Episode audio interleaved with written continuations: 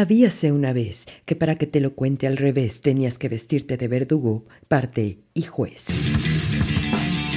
Esto es Arteria, todo un mundo de dimes y diretes que conectan al rock con la vida. Bienvenido.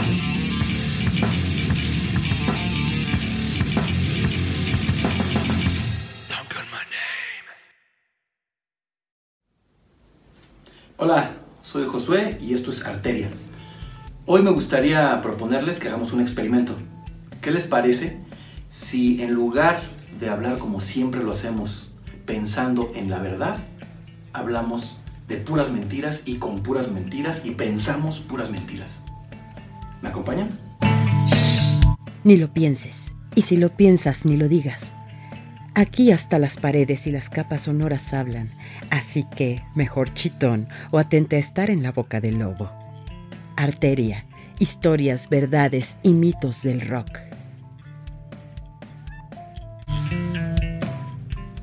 Para empezar, quisiera primero contarles una historia que tiene que ver con todo esto.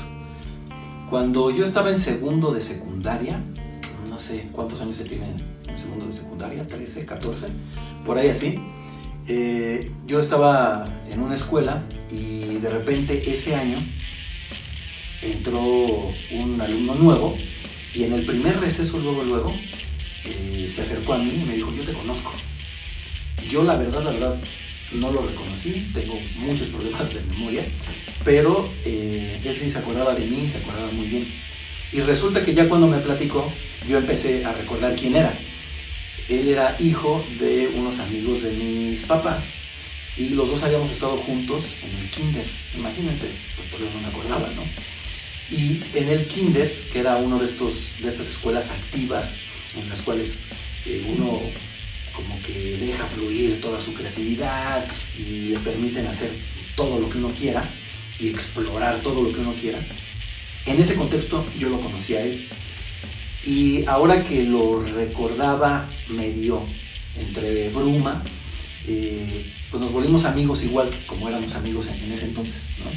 A mí él me caía muy bien y la verdad es que la manera en la cual hicimos mancuerna en cuestión de platicarnos y descubrir cosas fue estupenda. La verdad es que yo le aprendí mucho. Eh, con él, por ejemplo, descubrí a Rod Stewart. Yo antes de ah, platicar con él, de que él me hablara de sus gustos musicales y todo esto, tenía como una formación que se acercaba más bien a la música clásica, a la música contemporánea por parte de mi papá, a la música latinoamericana por parte de mi mamá.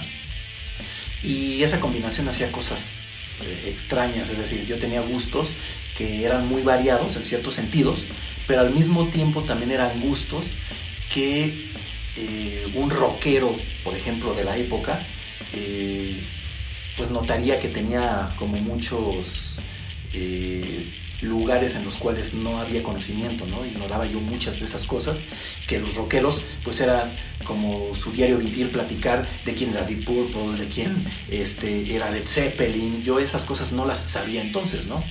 Eh, y con él descubrí, por ejemplo, a algunos de esos exponentes. Me acuerdo mucho de un día haber llegado a su casa y que me pusiera un cassette bueno, quienes tienen mi edad saben que es un cassette, probablemente los que no sean chavos rucos no lo sepan, pero eh, me puso el cassette, eh, un cassette en el cual empezó a sonar con ciertos sonidos de guitarra muy extraños y de repente un alarido que iniciaba una canción que en ese entonces yo no tenía ni idea de que existía algo que fuera así y que en ese entonces fue Welcome to the Jungle de Guns N' Roses. Para ese entonces lo que yo escuchaba continuamente en cuestión de rock era a los Beatles, también era eh, pues cosas de los Rolling Stones, así cosas muy muy muy clásicas, lo muy relacionado todavía con el blues, con el jazz, que era música que escuchaba mucho mi papá, y la verdad es que mi papá descubrió con nosotros, con mi hermano y conmigo, el rock, y esa manera de irnos introduciendo junto con él al rock, pues nos deparó muchas cosas muy agradables, pero al mismo tiempo eh, no estábamos tan empapados de todo lo que era el rock y de todas las variantes y versiones que había de ese acercamiento tan impulsivo, tan lleno de potencia que era el rock and roll, ¿no? Entonces, eh, digamos que en ese entonces yo había empezado también a descubrir a grupos mexicanos como El Tri, como Real de 14, eh, y por parte de otros amigos, algunas cosas eh, un poco de otra índole, como The Cure o como The Police, pero mi panorama pues era, tenía muchos huecos, ¿no? Entonces cuando llega este cuate y me empieza a platicar de los grupos y de cómo se formaron, pues para mí fue una iluminación por completo y descubrir el rock desde otro punto de vista porque alguien de mi edad me estaba platicando sobre él. Y lo que más me gustó además es que un día que estábamos también en su casa me platicó que él también tenía una banda, que ya tenían algún tiempo tocando, que él tocaba los teclados y además también cantaba y que me iba a mostrar un cassette en el cual iba yo a poder escuchar qué era lo que él grababa con su grupo. El día llegó y me volvió a invitar a su casa. Y ese día llegué, la verdad, bastante emocionado porque quería saber qué era lo que hacía, tenía mucha curiosidad. Y me puso el cassette. Y fue mucha, mucha mi sorpresa de encontrarme a un grupo que se escuchaba muy maduro. Eh, yo había escuchado grabaciones de grupos que en su garage grababan algo. en ese entonces no había celulares y no había ni cómo grabar de una manera más o menos fiel, por ejemplo, un ensayo, ¿no? Entonces yo me imaginaba que era un grupo así de garage y de repente me, me voy dando cuenta de que era un grupo que había entrado a un estudio de grabación y había grabado un disco que era, bueno, en este caso un cassette, que estaba muy bien producido, ¿no? Tenía cuestiones de coros, este, iban bien en el ritmo, no se salían nunca de ritmo. Eh, la verdad es que las letras estaban súper bien eh, ensambladas, eh, tenía un sentido del humor que yo nunca había escuchado en, en, el rock o en la música en general y me pareció así como muy sorprendente y lo admiré mucho eh, porque me estaba encontrando yo a un grupo que me gustaba, que nunca había escuchado en la vida y que además era de un amigo, ¿no? Y que tenía además mi edad, ¿no? Yo decía, pues tiene un futuro de aquellos, ¿no? Y en ese en esa sesión, digamos, en la cual estuvimos viendo y escuchando el cassette, porque me enseñó una portada y cómo aparecía este, el arte gráfico que habían escogido ellos para el disco y todo este asunto. Y eh, también me iba explicando eh, ahí ve esta voz, esa voz soy yo, ¿no? Y luego me decía, eh, aquí en esta parte, de repente hicimos una pausa y quisimos meter esta cosa y luego esta otra y me habló de producción y total que yo estaba embobado y estaba, según yo, aprendiendo muchísimo acerca de cómo se hacía un disco. Todas, todas las canciones de ese cassette que me presentó me gustaron, la verdad. Pero hubo dos que destacaron porque me parecían muy, muy ingeniosas. Una eh, tenía que ver con una especie de nueva versión de la fábula de Sopo, la de la hormiga, y eh, la otra que me llamó mucho la atención porque tenía que ver además con el día a día de la Ciudad de México, en ese entonces el Distrito Federal, era una que hablaba del metro y de que apenas puedo salir y que todos los demás quieren salir cuando yo quiero entrar y yo quiero entrar cuando todos quieren salir la verdad es que me pareció genial, ¿no? O sea, me hicieron letras de verdad eh, con, mucho contenido irónico, satírico, y eso me parecía además como muy sorprendente que lo pudieran hacer, pues, en ese entonces chiquillos, ¿no? De 13, 14 años, como lo era yo y como era él. ¿Y por qué este amigo había ingresado a la escuela en la que yo estaba? ¿Y por qué se había dado esta circunstancia y esta coincidencia? Bueno, la verdad es que hubiera estado yo en la escuela en la que hubiera estado, seguro que lo hubiera encontrado. Y lo que pasa es que a este cuate ya lo habían corrido como de 5 o 6 escuelas y esta donde yo estaba era de las últimas que había de más o menos de por ahí por la zona, era una zona pues grande del sur de la Ciudad de México, ¿no? Y entonces, eh, pues era ya de las pocas que quedaban, entonces pues lo metieron ahí y por eso coincidimos, ¿no? Si yo hubiera estado en cualquiera de las escuelas de por ahí, igual en alguna otra oportunidad también lo hubieran metido ahí y tal. Y resulta que como no estaban casi nunca sus papás en su casa, pues él difícilmente hacía tareas, no estaba, no le interesaba la escuela. Y así como llegó, así se fue. Un día de repente ya no volvió a ir a la escuela, eh, desapareció porque a final de cuentas sus papás tampoco respondían por él. Y así como yo empecé a verlo, así también de repente dejé de verlo. Y en ese entonces, como yo estaba tan clavado en lo mío, pues tampoco me puse a buscarlo, a ver dónde andaba. Y eso que empezó como una amistad así tan fuerte eh, y que me llevó a lugares del rock que yo desconocía, así mismo desapareció. Algún día, muchos años después, me lo volví a encontrar de repente en el metro, me lo encuentro y me doy cuenta que es él, nos reconocemos, platicamos así como cinco minutos de una estación a otra, se baja y otra vez vuelvo a dejar de verlo eh, y no lo he vuelto a ver desde entonces. Eh, pero esa es otra historia que está ligada a esta, pero que algún otro día les contaré, porque lo importante de esto es que lo que él me enseñó, yo estaría después por descubrir en realidad de qué se trata. Y es que cuando entré a la prepa, no sé si el primer semestre o el segundo semestre, de repente uno de mis amigos me muestra un cassette de un grupo mexicano que se llama Botellita de Jerez. Evidentemente ya había escuchado hablar de Botellita de Jerez, pero nunca había escuchado ninguna de sus canciones. ¿Y cuál va siendo la sorpresa de que escucho ese disco, que era el primero de Botellita de Jerez, que se llama así, y eran las canciones del grupo de mi amigo. pues resulta que él se había inventado toda la historia alrededor de que él era con su grupo tocando y el cassette que me puso y que me explicó letra por letra, coma por coma, este, arreglo por arreglo, pues era nada más y nada menos que el primer disco de Botellita de Jerez.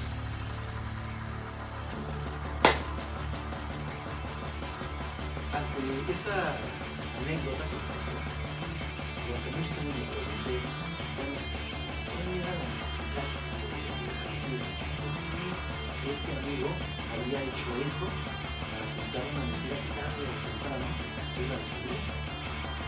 Y aunque sigo sin certeza de poder contestar a la pregunta, sí hay algunas cosas que me han que me hacen pensar algunas de las razones o algunas de las circunstancias que están alrededor de la mentira y por eso el día de hoy quería que habláramos no de las verdades, de eso de, mentalidad, se dijo no sé dónde, sino de las mentiras que recurrentemente son parte de la. La mentira, a final de cuentas, siempre termina mezclada con la realidad. De hecho, en todos lados donde nosotros convivimos, toda la información que nosotros tenemos acerca de cualquier cosa y más de música, no sabemos qué porcentaje sea verdad y qué porcentaje sea mentira. Pero alrededor de esto y de esta anécdota en particular que yo les cuento, hay algunas cosas que a mí me parecen interesantes. La primera es que eh, gracias a esa mentira, yo conocí a Botellita de Jerez antes de conocerlos. Luego, como segunda cosa eh, bien interesante, es que uno se empieza a dar cuenta de por qué motivos las personas y uno mismo mienten. En ese caso, por ejemplo, eh, yo a él lo admiré mucho por el momento en el que creí que ese era su grupo. Y a lo mejor eh, ese fin inmediato que era ganarse la admiración y el respeto de alguien, pues funcionó aunque después esa mentira se cayera, de todas maneras había ese asunto tan humano acerca de la admiración que uno le gustaría tener de los demás. Tres, a lo mejor él quería componer algo así. Muchas veces nosotros, como admiramos tanto la manera de componer de alguien o de hacer arte o lo que sea, eh, pues estamos en ese deseo de hacer lo mismo, de hacer algo parecido o de innovar de esa misma manera y probablemente pues esa fue su forma como de sentir que él podía hacer algo así. Yo he hecho muchas veces eh, cosas para imitar, a veces sin darme cuenta. Por ejemplo, cuando yo empecé a escribir, empecé a escribir cosas que se parecían un montón a todos los autores que yo había leído. No había otra manera de empezar a escribir. Eh, la diferencia es aquí cuál es el papel que tiene esto que nosotros llamamos mentira y esto que nosotros llamamos verdad. Pero independientemente de eso, pues menos mal, número cuatro, que no me dijo que era Rod Stewart. Y como quinto y último punto, eh, me parece importante hacer una reflexión acerca de cuál es el papel de la mentira, en mi caso, por ejemplo, en el proceso creativo, pero también en el caso de la vida cotidiana, eh, cómo se vincula con las otras emociones que nos hacen tan pero tan humanos, ¿no? Uno, por ejemplo, miente cuando le da vergüenza algo, o cuando tiene envidia de algo, o cuando ve que otra persona logra cosas que uno no puede lograr, ¿no? Y entonces uno puede inventar o que también logró esas cosas o que no le importa que la otra persona haga o no haga o deje de hacer. Pero tanto en el asunto de decir o no decir mentiras o incluso de omitir verdades, hay una reflexión que podemos hacer muy profunda de cómo estamos viviendo, cómo es nuestra vida, en el caso de la creación, por ejemplo, eh, cómo notamos o no notamos cuando estamos copiando el estilo de alguien o cuando estamos eh, parodiando a alguien o cuando de manera inconsciente agarramos la idea de alguien para hacer una melodía, una letra, eh, un ritmo o lo que sea eh, y de repente ya está incorporado a nuestra obra y eso, si a final de cuentas es piratería o no es piratería, qué estamos tomando de ellos, qué no estamos tomando de ellos, qué cosa realmente es de nosotros, si es que existe algo que sea de nosotros. Y a final de cuentas, esto nos permite preguntarnos cómo estamos enfrentados a la realidad y a la ficción. Por eso la invitación en esta edición, en este capítulo de Arteria, es a desenmascarar la mentira, porque me parece que además eso nos hace mucho más humanos. Una persona que piensa que nunca ha dicho mentiras y que todos los demás dicen mentiras y gracias a eso él sufre, es, es alguien que está alejado de las demás personas porque no puede ver en ellas lo que él también tiene. En el caso, por ejemplo, de cuando yo veo a este compañero, a este ex amigo o amigo eh, diciendo mentiras, eh, yo puedo alejarme y hacer un juicio y decir es un mentiroso y un mitómano y bla, bla, bla. Pero a lo mejor también puedo, gracias a eso, darme cuenta de las mentiras que yo digo diariamente y empezar a verlo a él y verme a mí como seres humanos. Y eso también me puede llevar a que cuando vea que otras personas están mintiendo, pueda más bien analizar por qué estarán haciéndolo en lugar de juzgar nada más. Y eso además también me puede llevar a que yo pueda eh, entender de mejor manera la esencia de lo que es el ser humano. El ser humano es eh, complejo, no es gris o blanco, eh, o negro o blanco, no está nada más en escala de grises, sino que en su esencia tiene muchos colores, muchos matices, y eso es precisamente lo que le da la riqueza. Por ejemplo, en mi caso, cuando yo estaba en la universidad, hice con unos amigos una revista. Era una revista cultural donde hacíamos eh, difusión de cosas de literatura, de música, de arte, así como en general. Y me acuerdo que una vez yo escribí un artículo acerca de Frank Zappa, que en ese entonces era mi gran héroe musical, lo sigue siendo. Y eh, yo me acuerdo que en ese entonces me imagino que por el asunto de la juventud que, tenía, eh, para mí era súper importante que un personaje que para mí fuera un héroe tuviera ciertos valores, como que fuera al extremo de las cosas y las rompiera por completo, ¿no? Hablando por ejemplo de las convenciones sociales, ¿no? Y yo me acuerdo que en ese artículo en específico exageré un montón de cosas de la biografía de Frank Zappa que había escuchado yo por ahí, pero ni siquiera me constaban y además ni siquiera me puse a investigar realmente. Eh, yo el día de hoy podría justificarme diciendo que en ese entonces investigar era más difícil porque no había San Google, porque no podía uno eh, preguntar por internet o acudir a las biografías este, pirateadas en PDF o lo que fuera, pero el hecho es que lo que yo hice en ese momento fue omitir cosas y exagerar otras. Y, la exageración de las cosas tiene que ver con la mentira, ¿no? Tiene que ver con esto que yo deseo subrayar y que a veces lo deseo subrayar independientemente de si se apega o no a la verdad. En el arte, pues eso hacemos continuamente. Eh, a veces los mitos más eh, importantes, los mitos además que vienen desde la antigüedad, son exageraciones de lo que somos como seres humanos. Eh, tragedias como la de Edipo, como la de Electra, y tantas otras que existen que después se vuelven historia y luego hay una versión de esa historia por otro autor y luego se renueva, se renueva, perdón, esa eh, versión. Entonces ya tenemos otra versión de la misma historia exagerando estas otras cosas, a lo mejor que tienen que ver más con nuestro tiempo, pero esa exageración de exageración, de exageración, de exageración, que podríamos llamar en esencia mentiras, pero que de alguna manera generan una ficción, nos pueden ayudar a nosotros no solo a darnos cuenta de cómo somos, sino también a disfrutar de ciertos rasgos de los personajes que si nosotros no los exageramos y no generamos esa especie de mentiras, pues pasarían de largo por nosotros, ¿no? O sea, alguien que es normal difícilmente se nos queda grabado, pero en cambio alguien que es exageradamente perturbado, exageradamente enojón, exageradamente mentiroso, exageradamente talentoso, todo un genio, aunque no lo sea, nos es mucho más interesante.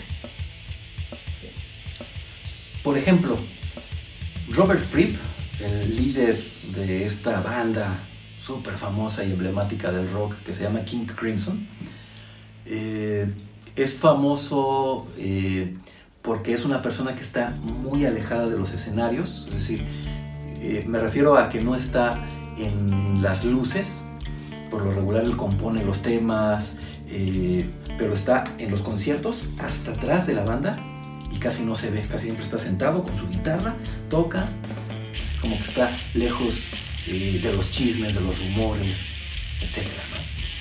Pero resulta que una de sus anécdotas es que él en una entrevista contó, además concede muy poquitas entrevistas, me parece que incluso ahorita ya no concede entrevistas, pero en una de ellas eh, cuenta que él se encontró cuando iba casi empezando en un concierto eh, con Jimi Hendrix.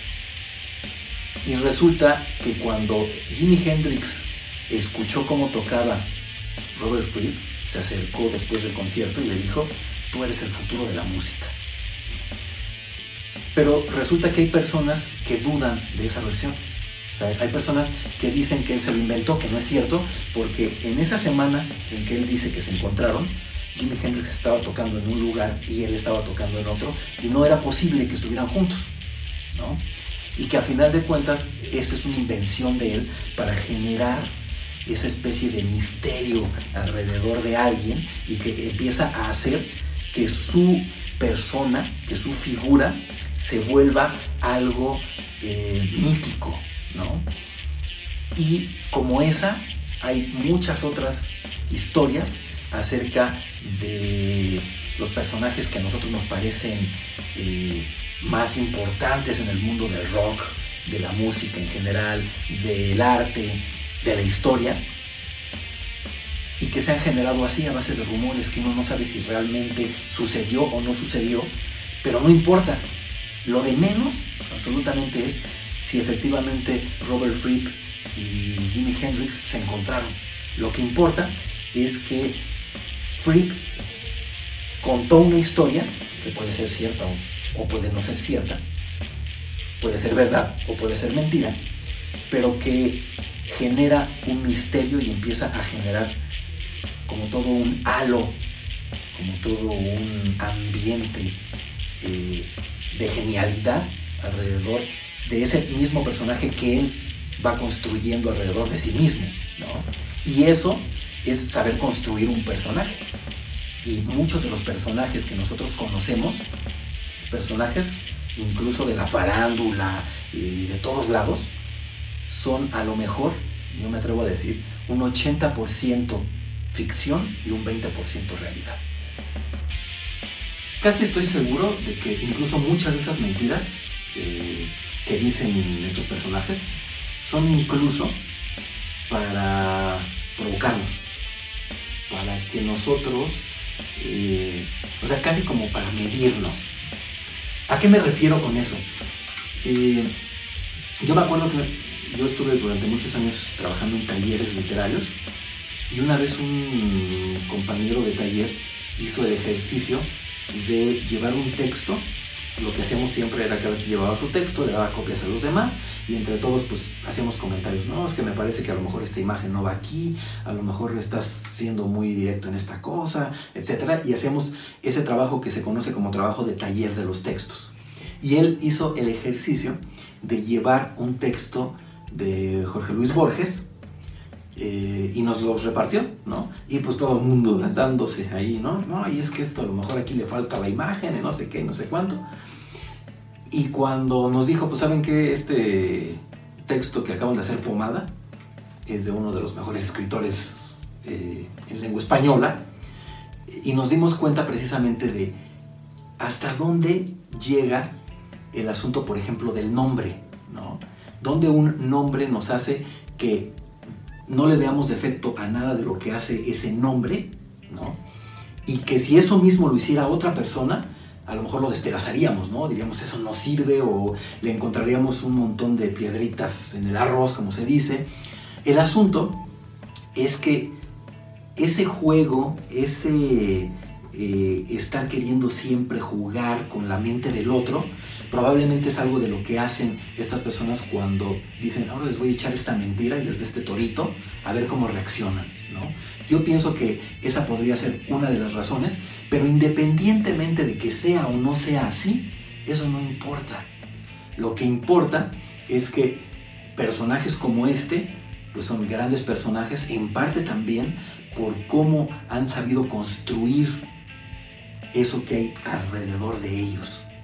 Y en ese sentido, a mí me gustaría preguntarles, para terminar este programa de Arteria, ¿qué mentiras han dicho ustedes? ¿De qué mentiras han sido testigos? Y a final de cuentas, ¿qué papel tiene la mentira en sus vidas diarias? ¿Ya? ¿Satisfecho? ¿Satisfecha? ¿O sigues con hambre de historias y palabras? Si es así, escúchanos de nueva cuenta en una nueva entrega de Arteria los hilos que mueven al rock.